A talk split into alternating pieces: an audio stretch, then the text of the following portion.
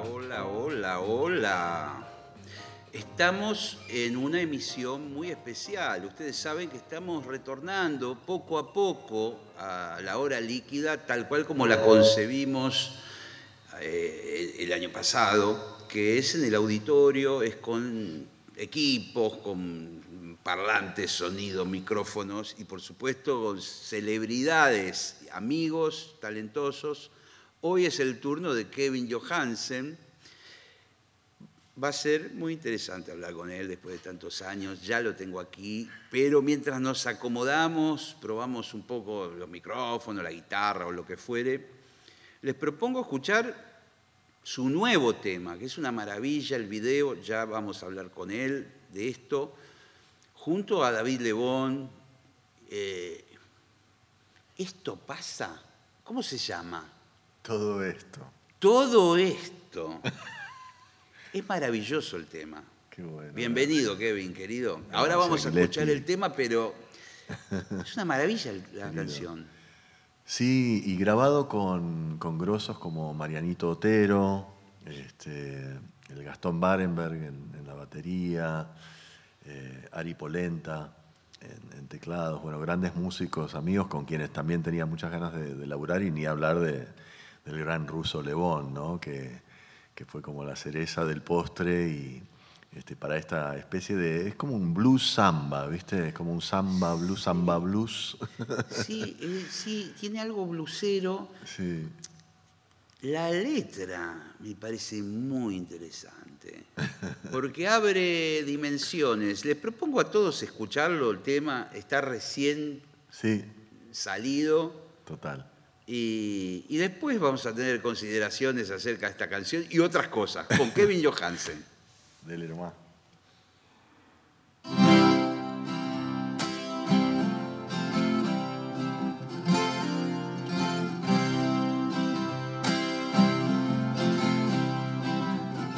No sabes el abrazo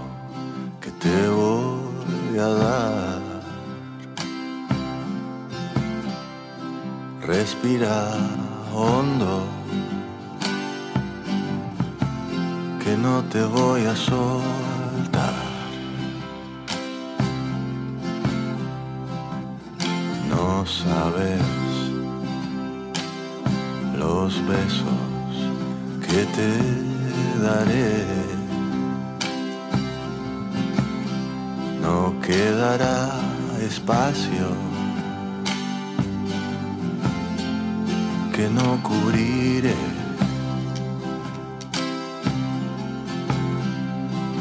Y la mirada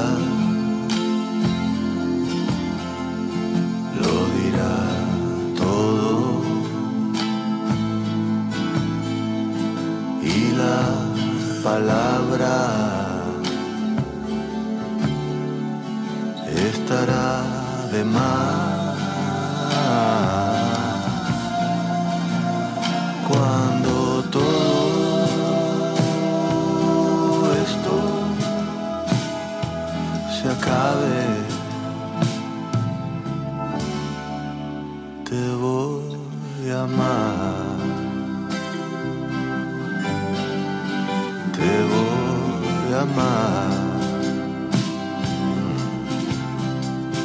Cuando todo esto se vaya a acabar, tomaré tu mano y vamos a viajar.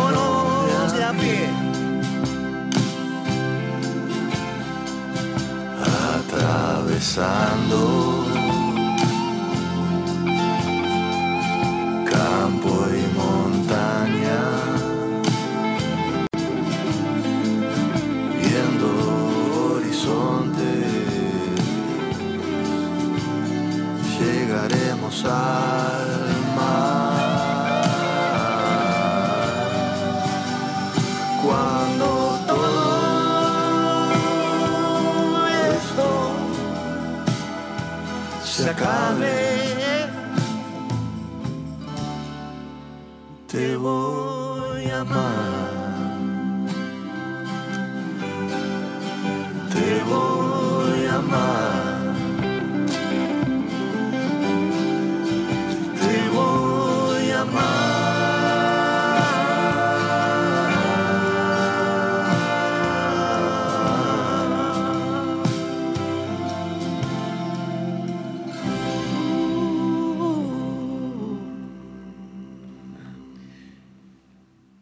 Johansen, lo tenemos aquí en la hora líquida. Qué placer, loco, conversar un ratito con vos.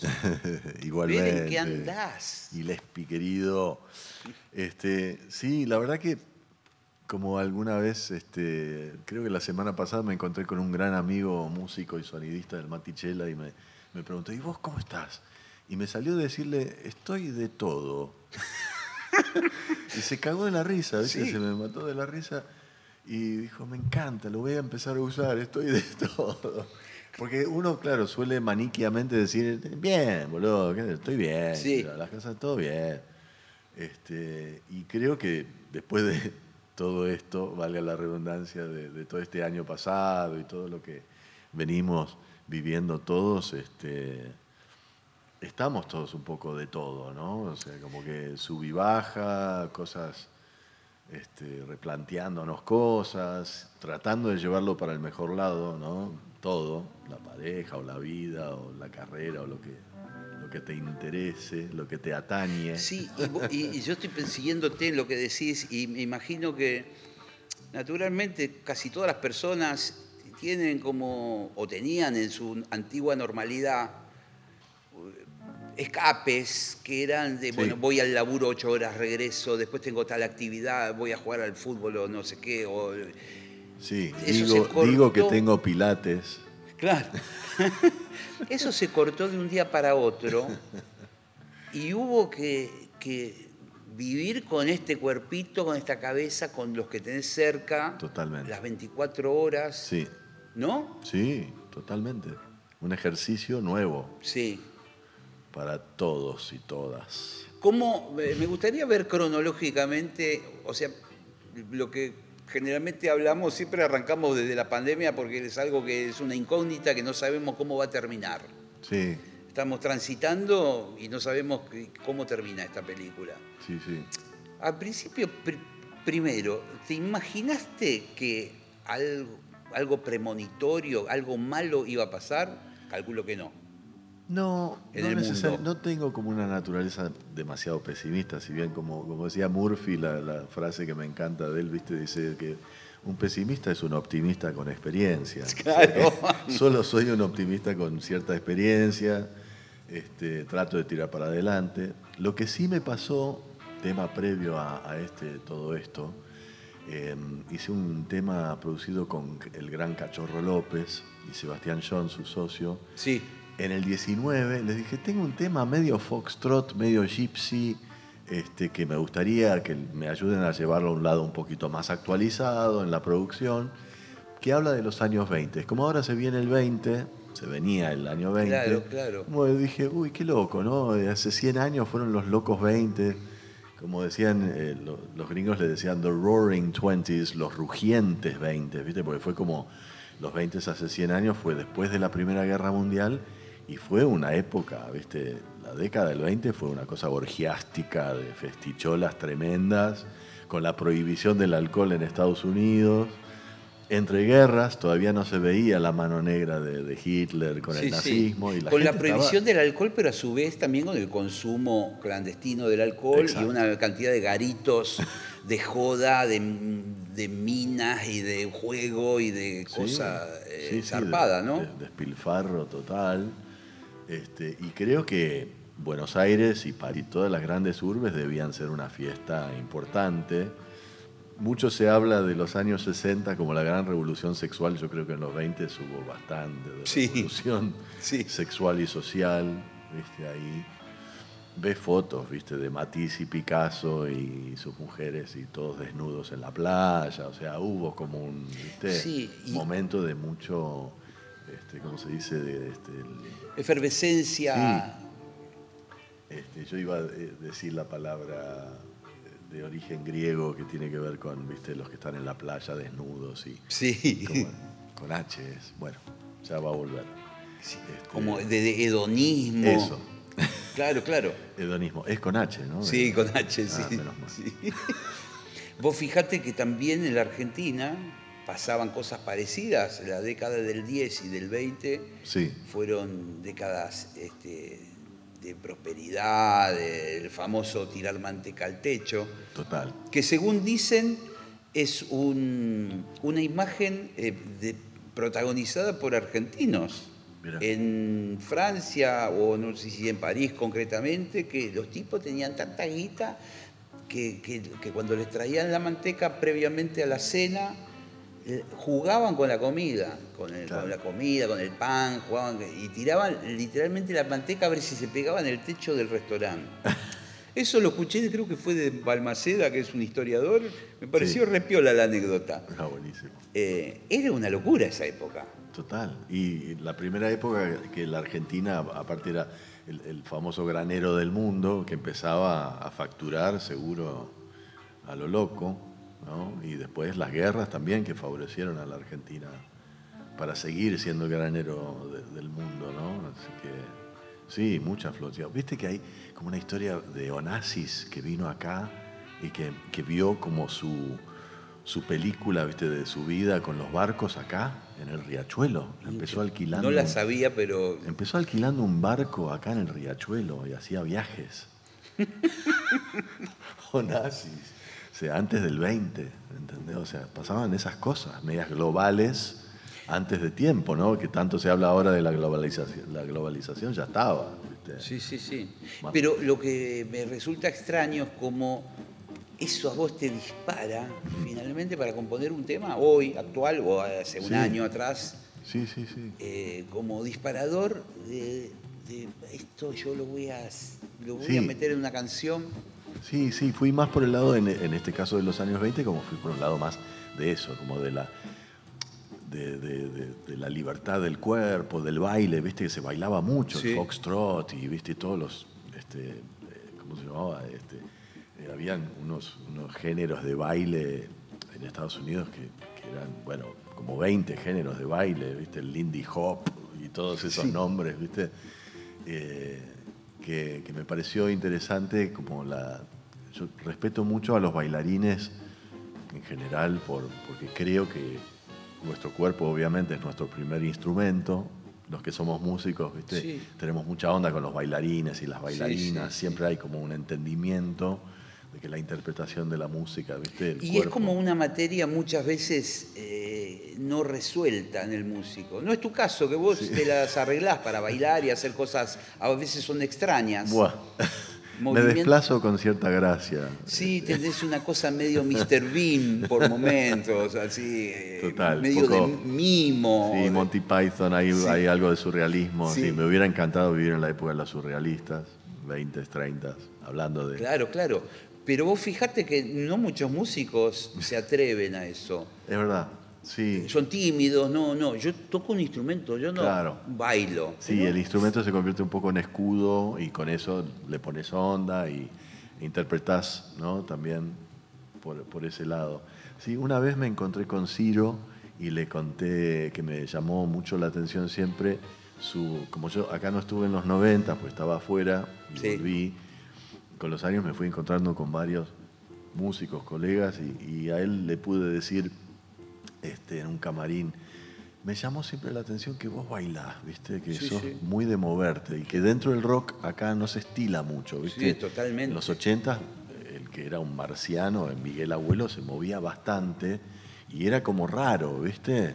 No todo el mundo del, del mundo del rock lo tomaba a bien, ¿viste? No, no, que, que te movieras, ¿viste? Mick Jagger, bueno, está, para de contar, ¿viste? Y un par más. Y Morrison, bueno, porque Sí. la tenía atada. pero este, y me dijo, vos sabés que, bueno, mi, mi abuelo, ahora que lo pienso, pero me lo dijo con mucha inocencia, ¿eh? Mi abuelo era, no me acuerdo si me dijo afro, uruguayo o mulato, pero tengo algo de sangre, viste, afro también. Por ahí es por ese lado. y me pareció muy interesante, viste, porque siempre me llamó la atención de él que era uno de los pocos rockeros que se movía con cierta soltura, viste, que no es tan común. A propósito de eso, hay, en una oportunidad eh, me tocó abrir el- los conciertos de, de Maceo Parker en el Gran Rex. Qué lujo. Espectacular, ¿viste? Y el tipo macanudísimo. y, y los músicos, sobre todo, eh, hicieron muchas migas con nosotros, ¿viste? En camarines y qué sé yo. Eh, y me acuerdo que después del show, nuestro y del de ellos, estábamos ahí eh, bebiendo y qué sé yo, haciendo amistad.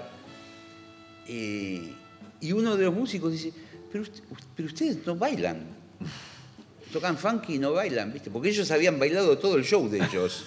Y nosotros habíamos tocado de apertura, incluso tocó Willy Crook con nosotros, estábamos todos plantificados. Y decía, ¿cómo tocan el funky sin bailar? es que somos argentinos. claro, bailamos el tango. Nosotros tenemos muchos mambos. eh, no conectamos el funky con el baile. Claro, sí, sí. Ellos tocan funky y bailan. Y la bailan. gente que va a escucharlos muchas veces corre Sí. las sillas y se ponen a bailar. Sí, sí, sí, totalmente. ¿Viste? Totalmente. Sí, sí, tienen muy arraigado el baile allá. Este, y no solo los negros, ¿no? O sea, es, es como algo muy, muy aceptado. Sí, e- es verdad eso, el- pero- pero bueno, el, el argentino también tiene un promedio alto de, de interpretación musical, ¿viste? El Sí. argentino es muy buen músico y muy respetado en el mundo, como, ¿viste? Medio, medio futbolero, ¿viste? Como el argentino, ah, juega bien el fútbol Sí, y, sí. y la, la maneja más o menos, pero la tiene como media atada con Sí, la sí. música también. Este, hay como un, un poco de mito a favor. Sí, sí, en. Europa, sobre, no sé cómo será en Estados Unidos, pero en Europa están colados los músicos Sí. argentinos, las bandas de todos los tipos conocidos, También. famosos, siempre hay un argentino. Sí, somos como los gitanos modernos, ¿viste? El argentino, siempre hay un argentino metido en cualquier lado donde haya música o una movidita de joda.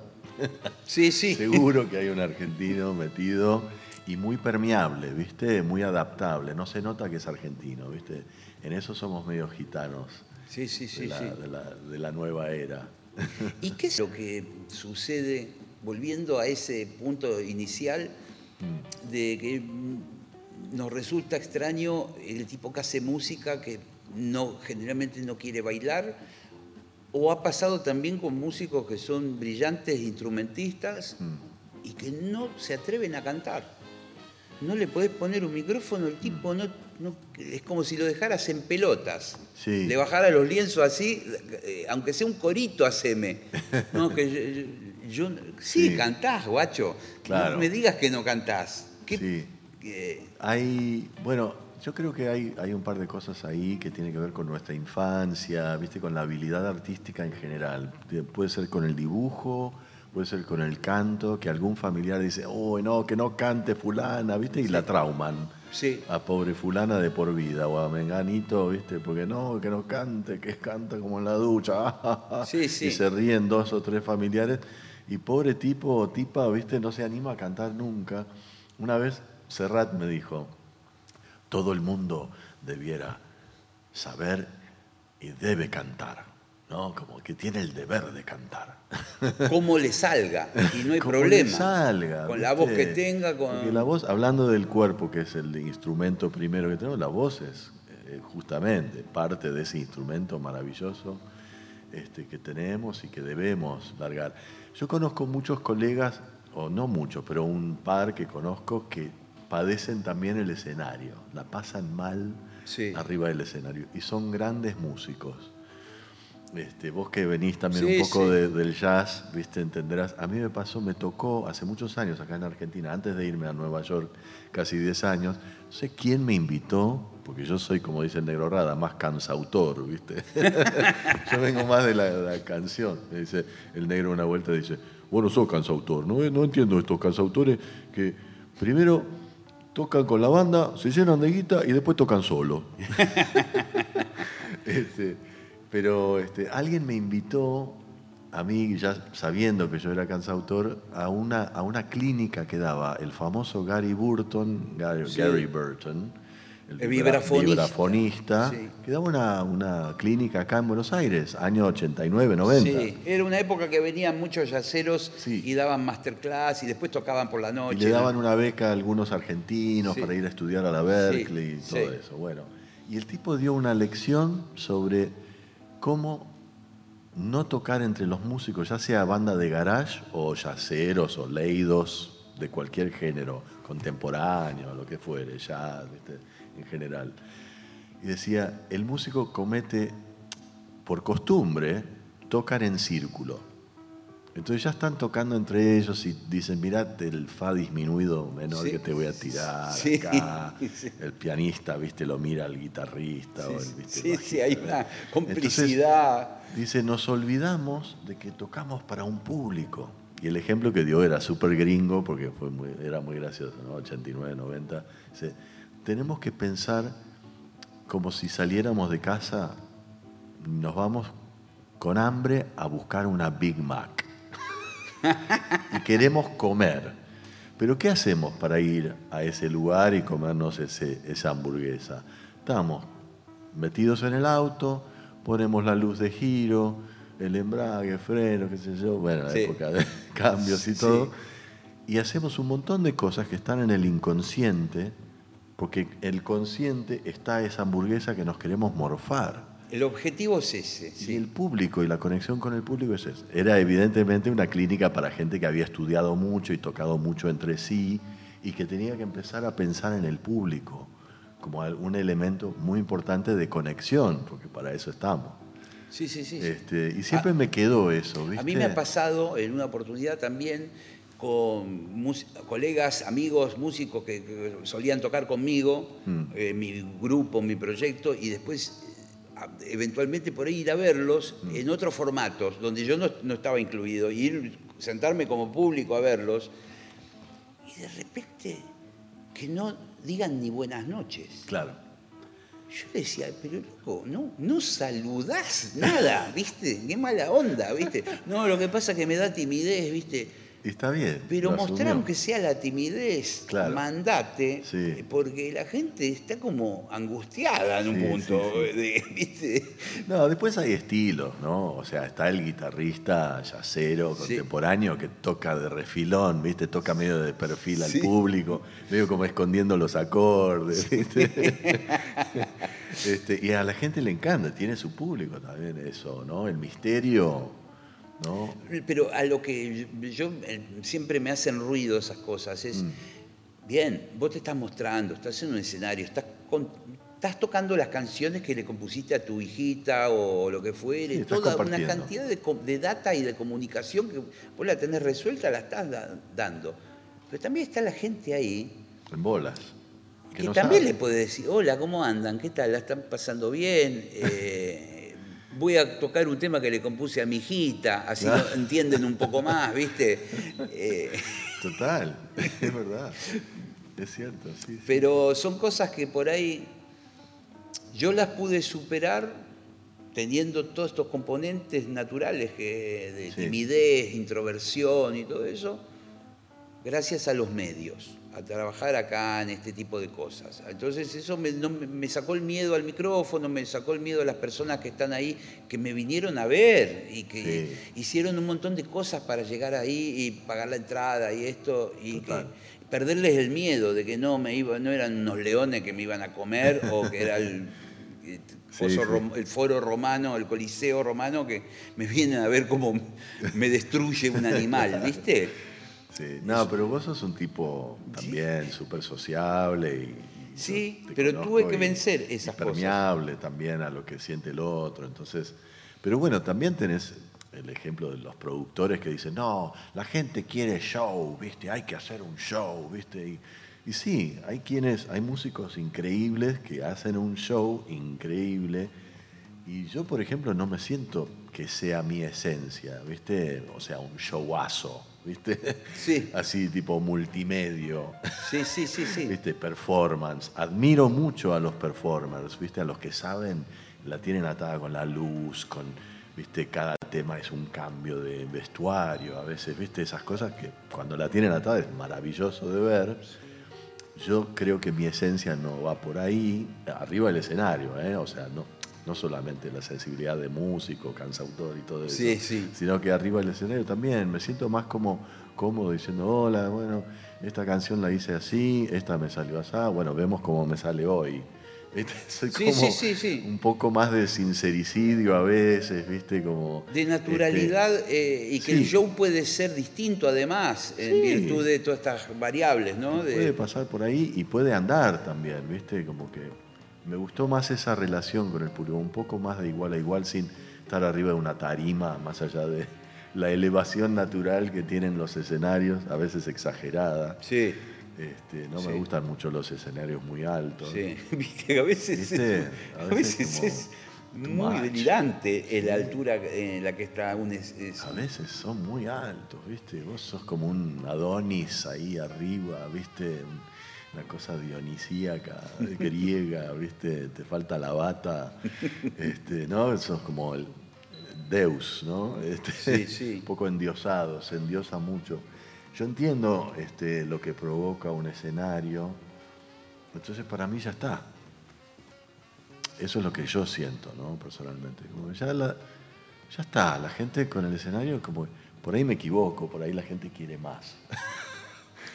Pero a mí Sí. me alcanza. ¿viste? Sí, pero no sería una buena política solamente pensar en la gente, como No, tampoco. política para manejarte. Exacto. Es, es siempre un toma y daca para mí el hecho creativo, tiene una, una- parte de egoísmo pleno, porque te da placer a vos, o sea, convengamos que la improvisación de tararear una melodía que te gusta, Sí. porque es improvisación, componer, Componer sí. Es Es, una primera improvisación que después la plasmás. Sí, ¿no? exacto. La fijás, la repetís, ¿viste? Si sos muy cancionista, ¿viste? Sí, sí. La repetís este, de un modo piola. El elemento sorpresa que tiene que tener toda composición, tiene que estar, etcétera. Pero sí, para mí es como. Ese es mi, mi género, ¿no? La canción. Yo adoro este, romperlas y, y rearreglarlas y tratar de ver cómo le encuentro la vuelta y no ser demasiado cerebral, ¿viste? Este, como que tenga un elemento también emotivo, presente. A veces, bueno, va por más, más el lado de una estructura, una cosa más cerebral y aritmética y no, la música puede ir por ahí. pero- Sí, puede ser también una fórmula Sí. de que determinado acorde va a sonar bien si va a, ta- a cuál y de resolver en el otro. Tal cual. Lo que me gustaría reconstruir un poco, porque, viste, cuando pusimos el primer tema que, con David Lebón, vos deslizaste así como que por ahí tenía una cosa medio Leonard Cohen, no sé si lo hablamos al, al aire o fuera del aire, pero Sí. viste que uno es una entidad, algo, pero a su vez es una construcción Total. de un montón de información que uno va este, tomando. De, ¿viste? ¿Viste un cantante que tenía un pantalón así cuando eras chico y decís, yo voy a tener ese pantalón? Escuchaste un disco, ¿viste? Y vas armando el Kevin Johansen eh, definitivo. ¿Cómo sería ese camino que vos hiciste, ese recorrido? ¿Cómo, cómo, cómo, cómo te lo imaginás? ¿Qué fue lo primero? ¿Cómo se empezó a construir el Kevin Johansen? La verdad que no. eh, Es un poco como curioso por, por el elemento por ahí de, mucho viaje, viste, la infancia y toda la cuestión este, de nacer en Alaska y vivir una infancia yankee hasta los casi 12, llegar acá medio shock cultural de un día para el otro, porque fue un hecho medio viste, traumático por el que vinimos, porque mi vieja se estaba separando muy mal de su segundo marido pero a la vez ya conocía Buenos Aires, ya estaba Habías venido eh, Sí. de paso. un par de veces a visitar todo, todo el lado de mi vieja muy presente, abuelos, tíos, primos, este, sí, heavy.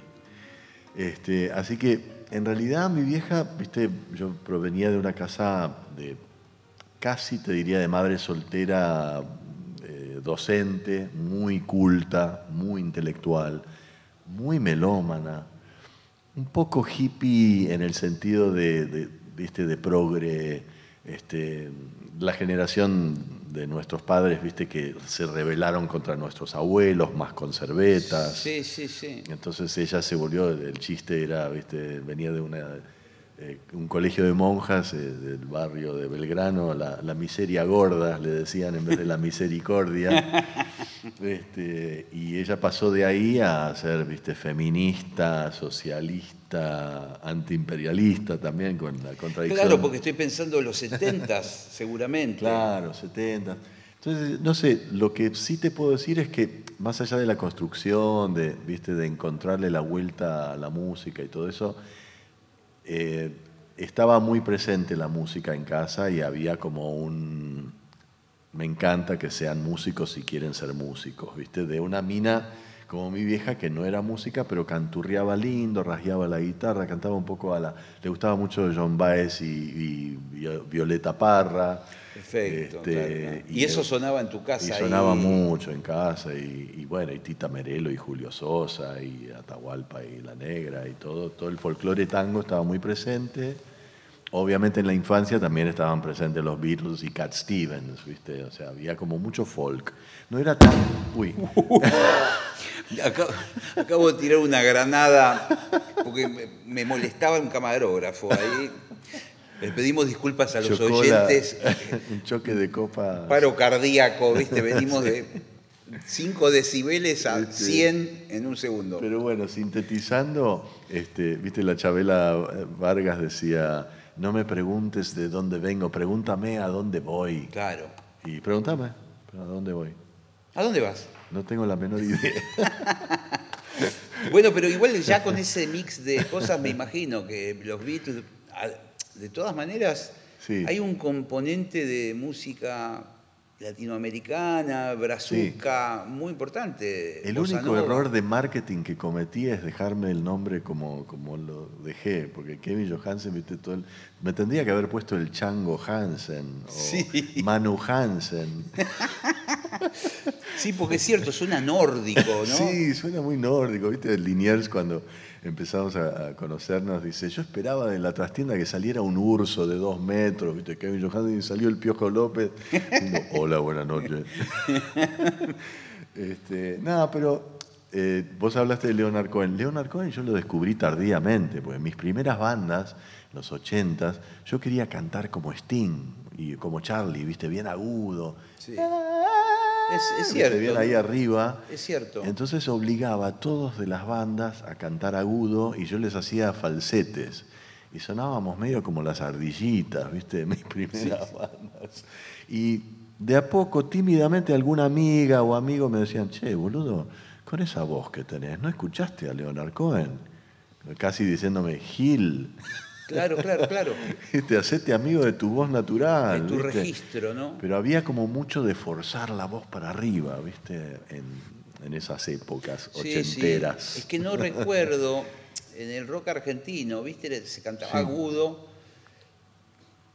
Quizás Papo, Box Day, Sí, por ahí bueno, viene. Papo de los pocos que cantaba más en una voz natural, de brucero, hombre. ¿viste? Manal. Manal, total, totalmente. ¿No? Bueno, con David me crucé hace, no sé, 10, 12 años, de las veces que nos cruzamos y él decía, por fin uno con voz de hombre, me decía. por fin uno que canta. Lo que pasa voz que, claro, no, desde el punto de vista tímbrico, Sí, es difícil meter la voz grave es difícil. en la instrumentación clásica. Sí. ¿Cómo la ecualizás? ¿Qué lugar le das? Porque puede quedar ahí como un masacote mezclado con el bajo y Sí. con algunos otros instrumentos, ¿no? Totalmente, y el rock menos. Y dicen que es difícil afinar también, porque eh, las cuerdas vocales están más abiertas supuestamente, entonces Claro. afinar este, una voz grave es más difícil que afinar, este, no sé, levantándola para arriba. No sé si será verdad, pero... Este, pero sí, fui encontrando esa voz, sobre todo, viste, hablando de esencias, después de los primeros tropezones acá en los 80, sobre todo con una banda que se llamaba Instrucción Cívica. Sí, señor, claro. Que fue, yo digo siempre, los artistas en la antigüedad, viste, quemaban sus primeras obras. Y yo, para no ser menos, mis primeras obras fueron un quemo. Este, o como digo respecto a mi socio Julián Benjamín, que ahora vive en España, siempre estamos boludeando, a nosotros nos gustaban tanto Charlie García como Lelutier. Entonces era una cosa rarísima, ¿viste? Era medio pop, rock, ¿viste? Te gritaban puto porque nos vestíamos medio modernitos, ¿viste? Sí, La sí, típica sí. primera. Este, así que fue medio incomprendida, si se quiere. Y sería fácil para mí echarle la culpa a mi socio, a Julián Benjamín, y por eso lo voy a hacer. Sí, sí, echarle la culpa. La culpa la tiene él, la tuvo él totalmente. Este, no, pero la verdad que fue una experiencia rarísima porque también tuvimos como, no 15 minutos de fama, como decía Warhol, pero tuvimos 15 segundos de fama. Sí, sí. Y Porque tuvi- sonaban en la radio. Sonamos estaban- un poco en la radio. En Buenos Aires no tanto, fue raro.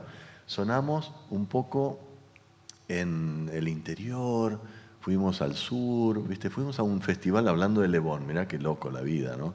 Donde yo estuve todo el viaje charlando con David en un micro de gira que iba hacia Chipoleti, Río Negro, porque había un festival que se llamaba el Festival de la Isla Jordán, Sí. en Chipoleti, y tocaban recuerdo algunos nombres de bandas.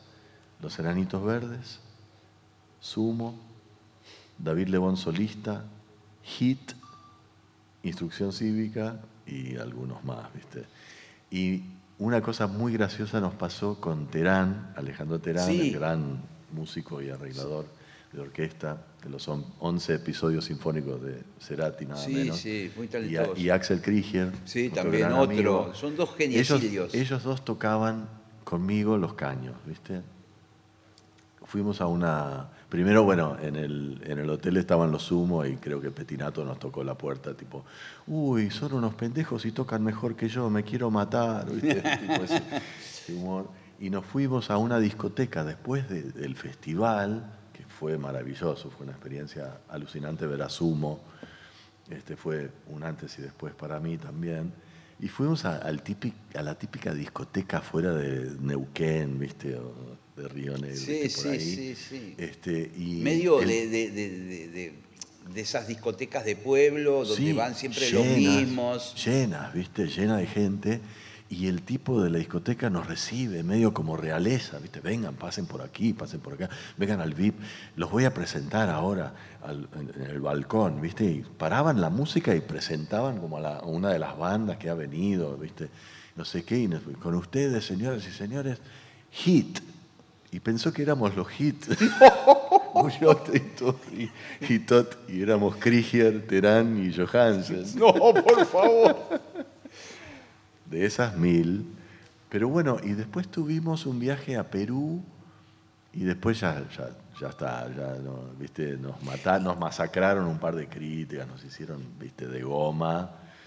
Y yo ya estaba con Julián medio que nos estábamos peleando igual por otras cuestiones, viste, de la vida, distanciamientos de pendejos, porque éramos, teníamos 20, 21 años, Sí. ¿viste? éramos muy pendejos, pero fue un buen tropezón para mí, porque para mí fue decir, bueno, es el principio del fin, no es el fin del principio, ¿viste? Claro, Es el- claro. esto, o sea, no al revés, es el fin del principio. Es no el fin del principio, está perfecto. Sí, es el está- fin del principio, no el principio del fin. ¿Viste? Bueno, Y ahí te vas a Dislexia. Nueva York.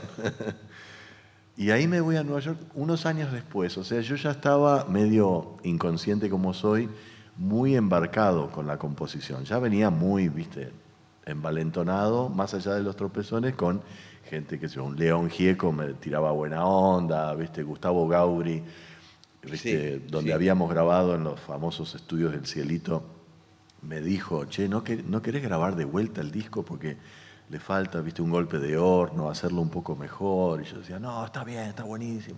Me gusta así, viste, pendejo boludo. Es de instrucción cívica, digamos. Sí, Claro, tendría que claro. haberle hecho caso. Pero bueno, viste, en el camino me fui encontrando con un Tom Lupo, con gente muy linda, ¿no? Querido Tom. Sí, sí, y muy- tantos otros muy- que me tiraban una buena, ¿viste? Decían, che, tal tema está bueno, me decía León, ¿viste? Entonces, eh, el motor de la composición estaba vivo, ¿viste? O sea, eso no había con qué darle. Y componía en inglés y me animaba. Yo era un poco tímido también, Sí, porque sí, no me sí. animaba por ahí a mostrar cosas en inglés todavía del todo. Y, y de ahí muy de novio con una bailarina argentina, este, arengada ella a ir a estudiar danzas a Nueva York, me dice, che, yo me voy a ir. Yo enamoradísimo digo, bueno, yo también, te sigo. Sin ningún plan, sin, Sin ningún, ningún contacto, plan. sin nada. Un batero con el que había tocado en instrucción me dice, este, che, uno de los buenos bares para ir es CBGB's. Yo ni te- no tenía ni idea. CBGB's, viste, el antro donde salieron los Ramones y tantos otros. Y caí ahí con un demo de cassette de Porta Estudio, año 90, invierno, pleno invierno. Y me lo aprobaron, dijeron, venite a tocar un martes a las 8 de la noche. Y toqué ahí, viste, mis, mis temas con una guitarrita y estaba el, El dueño. público que... Público habían 15, 20 personas. Chupando birra. Chupando birra, tres amigos haciéndome el aguante, nuevos amigos aparte en Nueva York. Y bueno, y ahí estaba el dueño de CBGB's que me preguntó tipo peli, Este personaje histórico Crystal, Hi- Hilly Crystal, sí, el, el famoso Hilly Crystal. que falleció hace pocos años. Sí, 2007 Sí, se sí, fue, sí. sí, sí. Y murió con su boliche muy románticamente. Creo además. que no tocó Patti Smith la última vez Sí, o algo por el sí, estilo. tocó Patti Smith en varias este, funciones especiales en- en a beneficio de él y del boliche porque lo estaban cerrando porque debía mucho a, mucha renta. Sí. Le habían subido mucho el precio de la Eh, renta. esa zona se transformó en una zona muy boutique, ¿no? De, Sí. de alquileres muy caros, que Exacto. no era en un comienzo, ¿verdad? Era de antros y de, de medio industrial y este, sí, estaba entre el Village y el Lower East Side, este, The Bowery se llama la, la calle, que es como la, la que va, la equivalente a la tercera, cuarta avenida, que va haciendo una diagonal desde Broadway para abajo y un lugar alucinante. Ahí sí se sienten los años 20 todavía. Sí, claro, todo ese esplendor de la eh, arquitectura. Impresionante. Y ahí que cuando terminás de hacer ese show, ¿qué te dice el hombre? ¿No vengas dice- nunca más o te dice volver el martes que viene?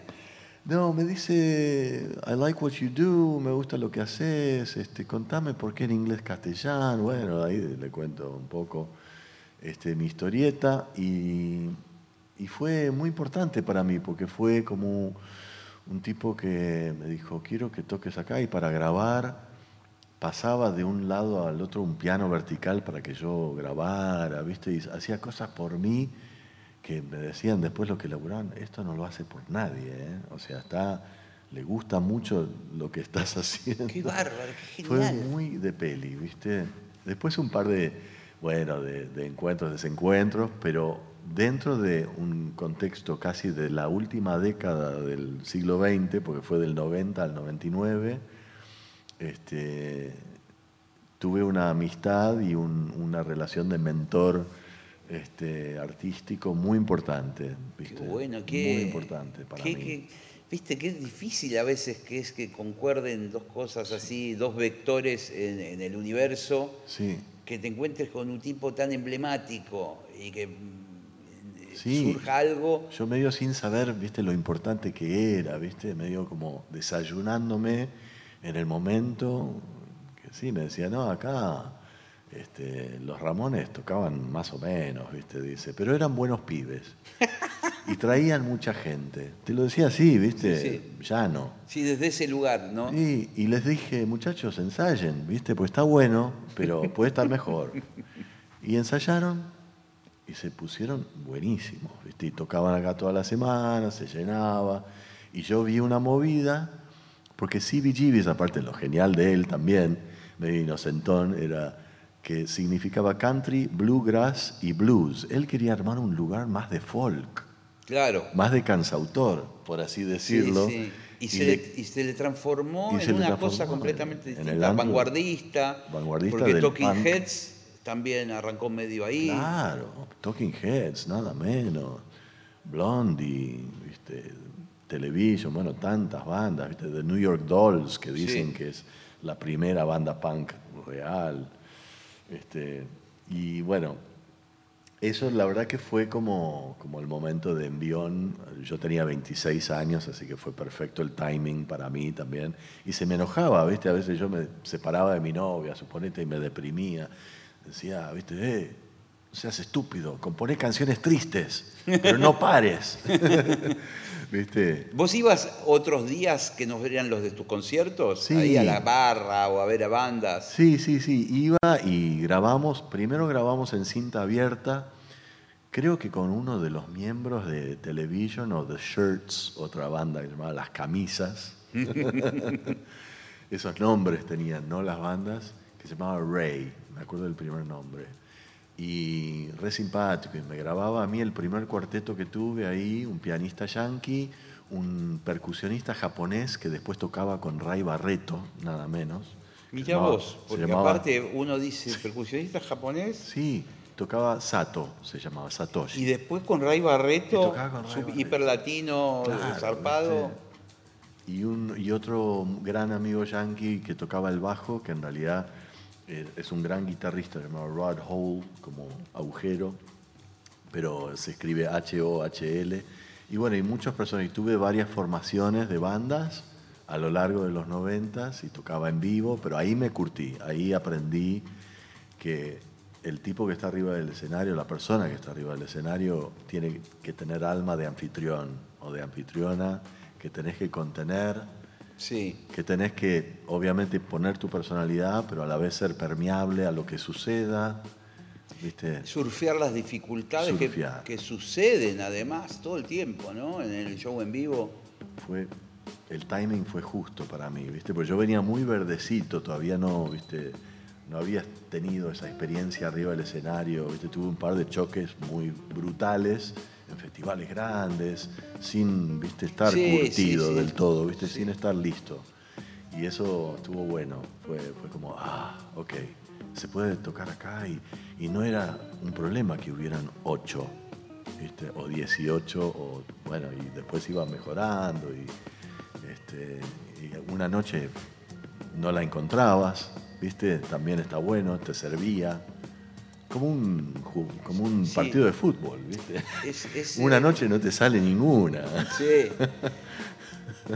Todo sirve, ¿no? Todo- Finalmente. Porque sí. a veces la Sí gente te cree que. Claro. Que la gente cree que, que solo sirve las cosas que salen bien. Y las Claro. que salen mal también sirven. Sí. ¿No? Bueno, la gran frase de Bowie, que no sabemos si es de él o no, que decía, viste, yo aprendí más del fracaso que del triunfo, que es muy buena para todos nosotros, Sí. este, que estamos este, buscándola, ¿no? Todavía. Está- no, fue muy bueno, fue, fue eso. Y bueno, y, y el disco que cerró un poco esa etapa fue el de Nada, que me traje bajo el brazo por situaciones fortuitas acá en el 99 con la idea de probar Buenos Aires de vuelta después de Sí. nueve, casi diez años. Yo me acuerdo de esa época y que fue una explosión ese disco. Sí, fue muy bien recibido, medio Sí. de culto principio. Sí, sí, sí. Fue creo que el único disco que me dieron cinco estrellas en la Rolling Stone y que Es que después, ya, ya- después te consagraste, entonces el- Claro, el, el claro. crítico se siente medio boludo poniéndole cinco estrellas al consagrado. Le tiene que poner a la banda under. Claro. claro, tres y medio, dale. Después no pasaste, viste, de tres estrellas. Este, no, pero fue muy, muy importante para mí. Y sí, y la verdad que no, no me lo esperaba para nada. Y, bueno, y grandes amigos tuvieron que ver con eso también, porque Axel Krieger, por ejemplo, me dijo, acá está Javi Tenenbaum con Los Años Luz, un sello independiente, yo creo que le va a gustar lo que, traje, lo que trajiste. Terán me decía, se lo muestro a Santa Blaya, ¿viste? Por ahí tarda cuatro o seis meses en responderte, pero escucha todo. Y me llamó desde Los Ángeles para decirme que le encantaba el disco, que lo tenía que armar, el grupo, qué sé yo. así que cosas muy fortuitas, tramo de, pareció muy veloz, este, ¿no? Este, una vez creo que a algún blusero le preguntaron, este, ¿cuánto tardó tu éxito de la noche a la mañana? Y unos 15 años. Kevin, se nos pasó la hora. sí, tengo, ¿Vos podés me creer? estoy haciendo pis. Escúchame, eh, trajiste la viola, yo traje la trompeta, prometimos que íbamos a hacer una zapada. Hagamos algo. una la próxima, o querés ahora. Dale, hagámoslo, hagamos, hagamos un temita. Llegamos sí. a romper el uso horario. Sí, sí, sí, sí, sí, sí. Sí, sí. Mira, a mí me. Yo imaginé este, como vos tenés ese lado blusero, yacero, que tan lindo te sale, este, me acordé de este tema de, de, bueno, esta interpretación del gran Chet Baker, cantante increíble y trompetista. Trompetista y, ca- y cantante increíble. Hay que ser, ¿eh? Trompetista y cantante a ese nivel. Sí, sí. Qué aire que tenía aparte. Yo lo, lo descubrí como mucha gente del palo yacero, como trompetista, ¿viste? Sí. Y, y, y de repente cantaba y en un momento empecé a afinar el oído y a decir, ¿qué onda que tiene este tipo? Porque aparte logró una cosa que, que él cantaba casi con la misma tesitura que tocaba la trompeta. Terminaba de cantar y hacía un solo y era como lo mismo. No eran dos personas distintas. empalmaba perfecto. Sí podía cantar o tocar. eh, era como que tenía el mismo sonido Sí. en las dos cosas. Increíble. Y el aire, el uso del aire, Sí. que seguramente la trompeta Sí. le dio mucho, Sí. le enseñó mucho. pues. Bueno, esta canción se llama Everything Happens to Me, que traduciendo un poco es Todas me pasan a mí. Es muy de loser. Sí. Es muy hermosa. Dice, I make a date for golf and you can bet your life it rains. Hago una cita para el golf, podés apostar que llueve. Trato de hacer una fiesta y el tipo de abajo se queja. ¿Viste? Supongo que iré por la vida este, agarrándome resfriados y perdiéndome aviones. Todas me pasan a mí. Qué lindo.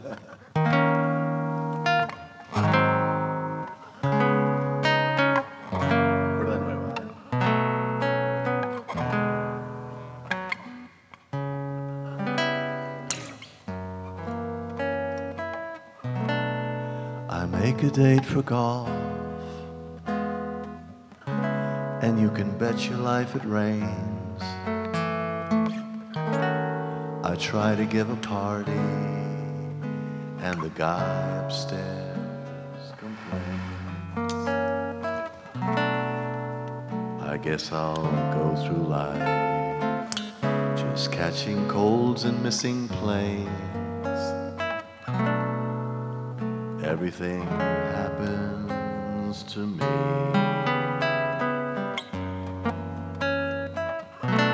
I never miss a thing. I've had the measles and the mumps. And every time I play an ace, my partner always trumps. I guess I'm just a fool looks before he jumps. Everything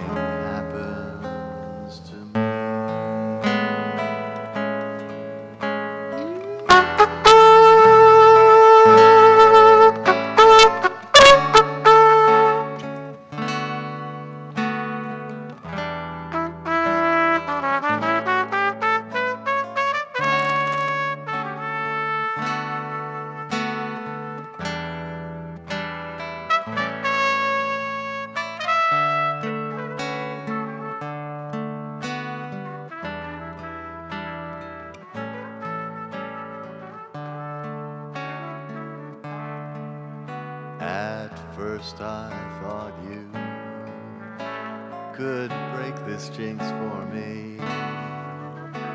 That love could turn the trick to end despair.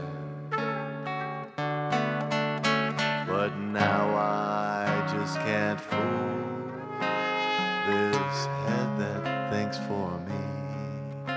I've mortgaged all my castles in the air. I've telegraphed and phoned. I sent an airmail special too. Your answer was goodbye, and there was even postage due.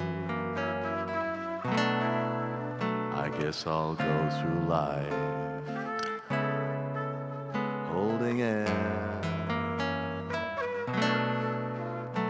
Everything happens to me.